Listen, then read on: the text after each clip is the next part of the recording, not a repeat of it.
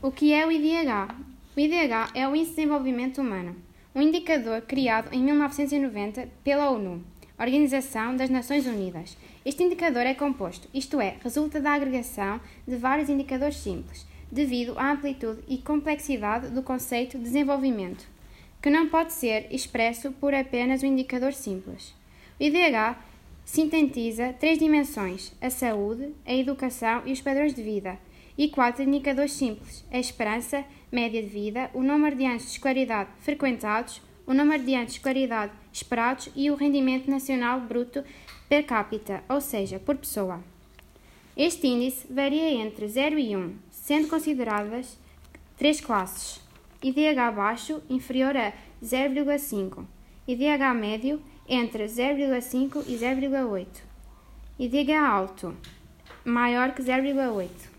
Em 2017, o IDH de Portugal foi de 0,847, pelo que se considera alto, apesar de, extremamente útil por, para aferir o grau de desenvolvimento dos países, o IDH apresenta, contudo, algumas limitações, nomeadamente o facto de não apresentar qualquer indicador relacionado com a sustentabilidade ambiental e camuflar as desigualdades regionais de cada país.